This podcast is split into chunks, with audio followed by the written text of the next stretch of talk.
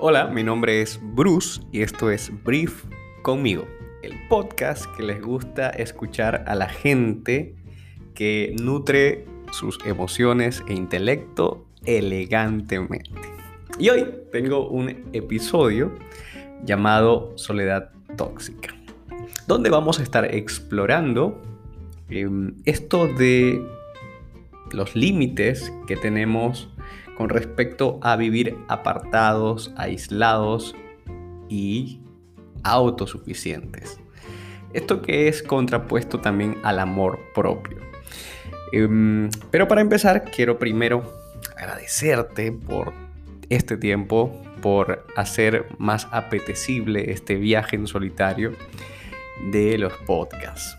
Eh, estoy muy contento por las personas que hasta este momento han tenido a bien compartir mis episodios con sus amistades, personas que escuchan eh, esto desde distintas partes del mundo. Realmente estoy sorprendido por la cantidad de eh, reproducciones que tiene esto. Esto que me encanta, esto que, que tanto amo también. Gracias por estar ahí.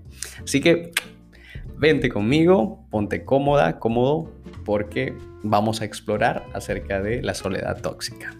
Y quiero explorar esto con ya sabes que me gusta hablar un poco de anécdotas, creo que lo hace un poco más relevante y al mismo tiempo me puedes conocer mejor. Eh, me encontraba manejando mi bicicleta por el malecón de la bella ciudad gris donde vivo actualmente. Y de pronto, eh, cada pedaleada, que hacía se volvía cada vez más difícil. Ojo, que no había ninguna subida próxima, ¿eh? todo era plano. Así que revisé mi llanta trasera para darme cuenta, tristemente, que estaba vacía. Sí, mm, había llegado a mi destino por suerte, pero ahora me tocaba devolverme. y devolverme significaba 15 mil kilómetros de regreso a mi departamento. Pero eso, a pie. Justo un muy buen momento para pensar sobre la forma como estaba llevando mi vida hasta ese momento. Bien, por mi personalidad suelo ser un sujeto bastante solitario. Mi compañía propia me resulta inusualmente estimulante y además plena. Pero también caigo en estos excesos de aislamiento. Recuerdo en ese momento un tanto... Estaba, estaba riéndome irónicamente de lo que me había pasado. Em, el contexto era el siguiente. Estábamos en confinamiento. Eh, como ahorita, en este momento que grabo este episodio aún lo estamos, y por eso también aprovecho y abro paréntesis para enviarte un mensaje de empatía, em, diciéndote que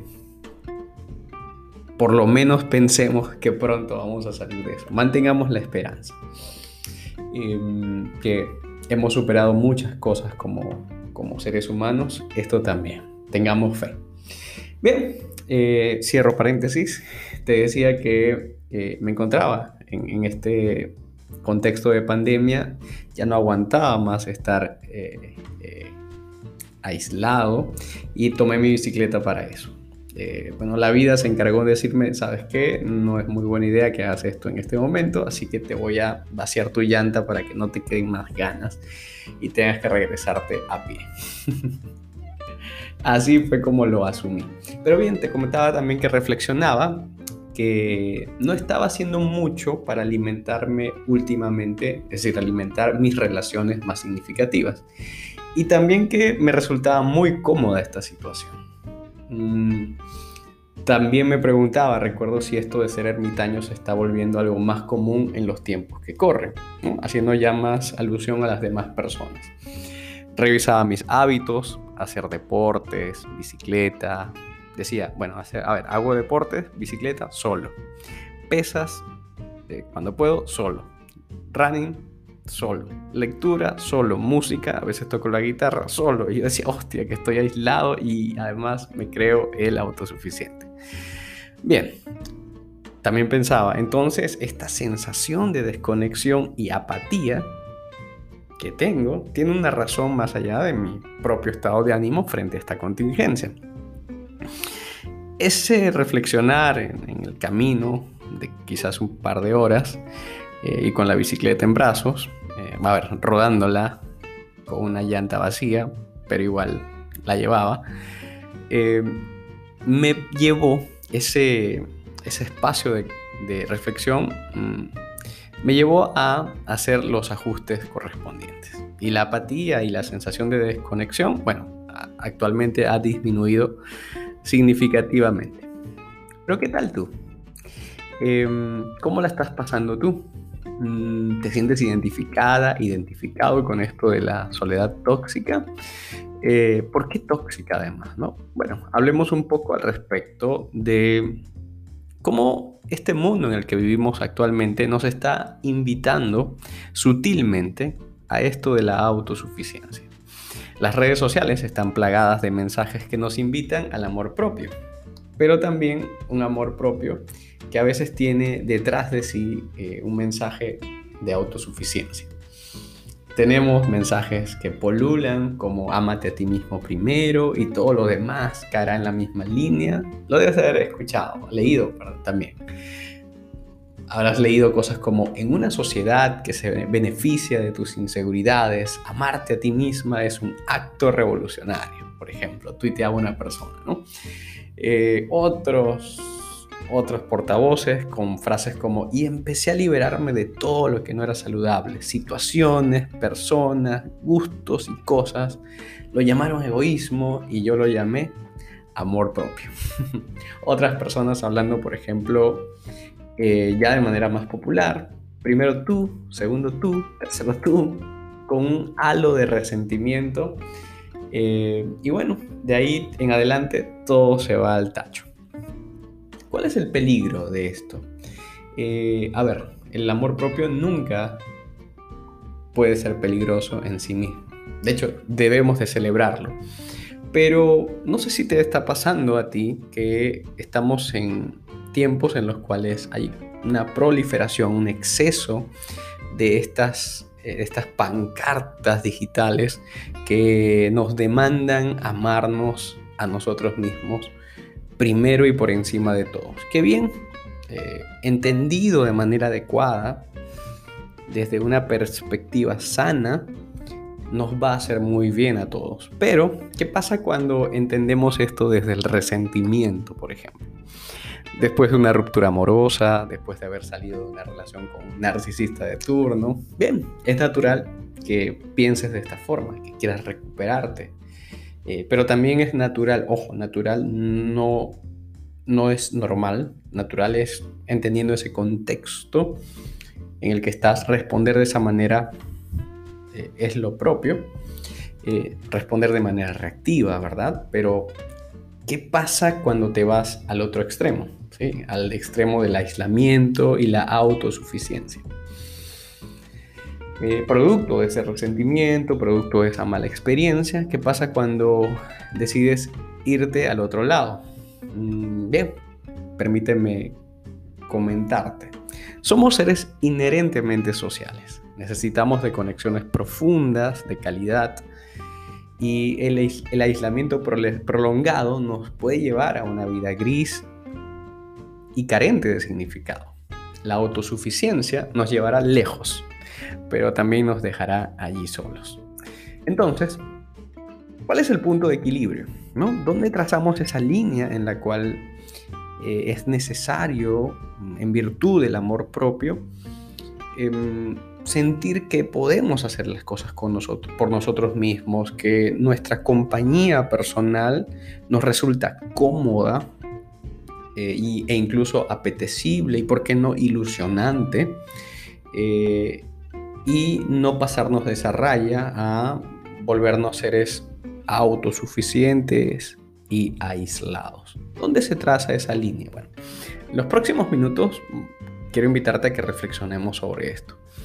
Em, he entendido, por ejemplo, últimamente que el aislamiento como espacio temporal para reflexionar y salir revitalizado, eh, luego de, habitar las profundidades de nuestro yo, repasar la vida que vivimos el estado de nuestras relaciones, por ejemplo, qué tan alineados estamos a nuestro propósito de vida, entonces es ahí, en esa forma de entender el aislamiento, que puede resultar muy útil como un espacio temporal en el cual pues nos damos ese permiso de dejar de escuchar voces externas para escuchar nuestra propia voz. Suele sucedernos después de una mala experiencia, después de un duelo, que necesitamos eso, es bueno para nosotros, pero entendido como un espacio temporal, no como un lugar al que nos podemos confinar. Luego, la autosuficiencia, también entendida como un contexto donde puedas probarte a ti mismo, a ti misma, desarrollando tus habilidades que te muestren que en definitiva eres un ser capaz, que puedes confiar en ti, eh, en tu ser, sobre todo si es que has vivido experiencias de dependencia a padres o alguna pareja por muchos años. Es sumamente necesario que generes ese contexto donde te retes a ti misma, a ti mismo, a desarrollar habilidades, a buscar hacer cosas que te parecen imposibles de hacer, que siempre han estado ahí como asignaturas pendientes, que tú has dicho algún día lo haré y por X o Y circunstancias no lo has hecho. Ese contexto de autosuficiencia es muy útil para que generes autoconfianza. Y eso obviamente va a alimentar tu amor propio y es necesario. Em, pero bueno, ¿cómo te das cuenta que tienes un exceso de aislamiento o autosuficiencia, por ejemplo? Allá vamos. Lo primero que te invitaría a hacer es que te escuches. Y aquí va mi primera mi primer punch. Ojalá y se te baje una llanta y te fuerce a bajarte de la bici de la autosuficiencia. ¿Sí? Eh, sobre todo cuando te escuches porque a veces tiene que ser así, ¿verdad? A veces no, no, hacemos este tipo de ejercicios, eh, si no es porque algo nos frena de manera súbita en la vida. Una mala noticia, una, una enfermedad, eh, una persona que se va, que ya no está, o que nos cambian las reglas del juego. Ahí es cuando se nos baja la llanta. Bien, convengamos que podrías hacerlo sin necesidad de que se te baje la llanta. No necesitas ser como yo, un ser desubicado en una experiencia donde seguía dándole a la bicicleta hacia adelante sin percatarme que ya estaba dañándola en el interín. Escúchate, ¿cómo te sientes? Quizás cierta apatía, falta de sentido o de propósito en la vida. Eso que está ahí muchas veces te está diciendo debes de revisar. Em, ¿Qué más? A ver, las relaciones más profundas que tienes últimamente son con tu mascota, con tu crush por mensajes de, redes sociales. Em, ¿Cuánto tiempo tienes que no te detienes a ver a alguien a la cara? Convengamos, una cara con tapabocas y a un metro de distancia. Eh, pero ¿Cuánto tiempo tienes de no desarrollar una conexión más profunda? ¿Sí? De tener una conversación de esas que te hagan perder la noción del tiempo, que te lleven a mostrarte vulnerable, auténtica, auténtico. Em, te estás dando cuenta que te estás atiborrando de trabajo, de cursos, posgrados, Netflix, justificando no conectarte por ello. Digo no conectarte, digo con demás personas, ¿no? Em, a veces, sí, en muchas ocasiones, el ocio no te hace una, peor persona, así como el exceso de trabajo no te hace una mejor persona. ¿ah? estar sin hacer nada es, eh, en momentos puntuales, es reivindicar que no necesitas hacer absolutamente nada para ser. Em, no somos o no nos definen lo productivo que, que somos en la vida el éxito económico eh, o el reconocimiento por nuestro trabajo. A veces simplemente necesitamos apagar las luces, reconectarnos no solamente con nosotros, sino con otros y generar esos estados de interdependencia. La dependencia y la independencia personal son dos estados que nos invitan continuamente a la pérdida de nosotros mismos. Podemos desarrollar momentos de em, interdependencia y relaciones basadas en eso, en entender que necesitamos de otros porque no podemos encargarnos de todo. Eh, además, si te quieres encargar de todo, ok, lo vas a lograr, probablemente. Pero vas a terminar cansada, cansado, agotado y en definitiva, cuando quieras celebrar el éxito, lo vas a celebrar sola o solo. ¿eh? Igual, si tienes estos excesos de adicción al trabajo, complejo de superhéroe, por ejemplo, puedes unirte a mi cruzada. De tanto en tanto, tener tus días egoístas, donde solo estés para ti en actitud de contemplación, experiencias que te apetezcan solo porque sí y que formen parte de tu espacio privado, al cual no pueda acceder, acceder ni tu pareja, mejores amigos, mascotas o familia. Em, bien, esto quería hablarte en este momento, el equilibrio entre una vida basada en la conexión profunda que tienes contigo misma, contigo mismo, pero que también le deja un margen de espacio para que otros puedan compartirte y disfrutarte. En definitiva, ese balance es el que nos va a llevar hoy en día, donde estamos sobresaturados de hiperconexiones eh, líquidas, ligeras, rápidas, que se diluyen por esta onda digital y donde mi invitación es a que apaguemos un tanto eso y volvamos a lo natural, a la esencia, a este mundo offline donde podemos tener una conversación cara a cara. Ojo, como te he dicho, en este momento a metro y medio de distancia, con mascarilla y todo lo demás. Pero, pero volver a nuestras raíces de conexiones profundas, que no solamente pasan por esto, ¿no? A veces nos podemos sentir conectados con otros a kilómetros de distancia, pero porque eh, existe algo allí que es mágico, que es único, que, ni la distancia ni el tiempo parecen em, afectarlos. Esto te quería hablar hoy, en definitiva y en resumen.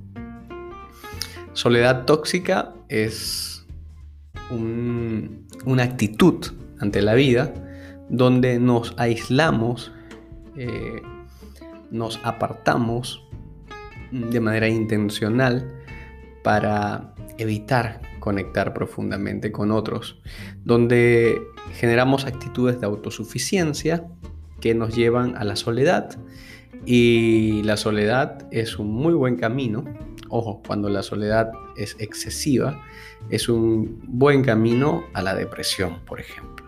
Te animo a que sepas que y que siempre puedas darte cuenta que el aislamiento per se no es negativo necesariamente, pero es un espacio temporal para reflexionar y para revisarnos. Y que la autosuficiencia es un contexto para probarte a ti misma, a ti mismo, que puedes, que en definitiva eres capaz que puedes confiar en ti. Eh, pero son esos, contextos y espacios temporales. Mi invitación es a que siempre puedas vivir en este espacio de interdependencia donde la soledad y la compañía son saludables. Mis mejores deseos, mi cariño también. Si este episodio ha sido relevante para ti, pues te invito a que puedas compartirlo con tus seres queridos.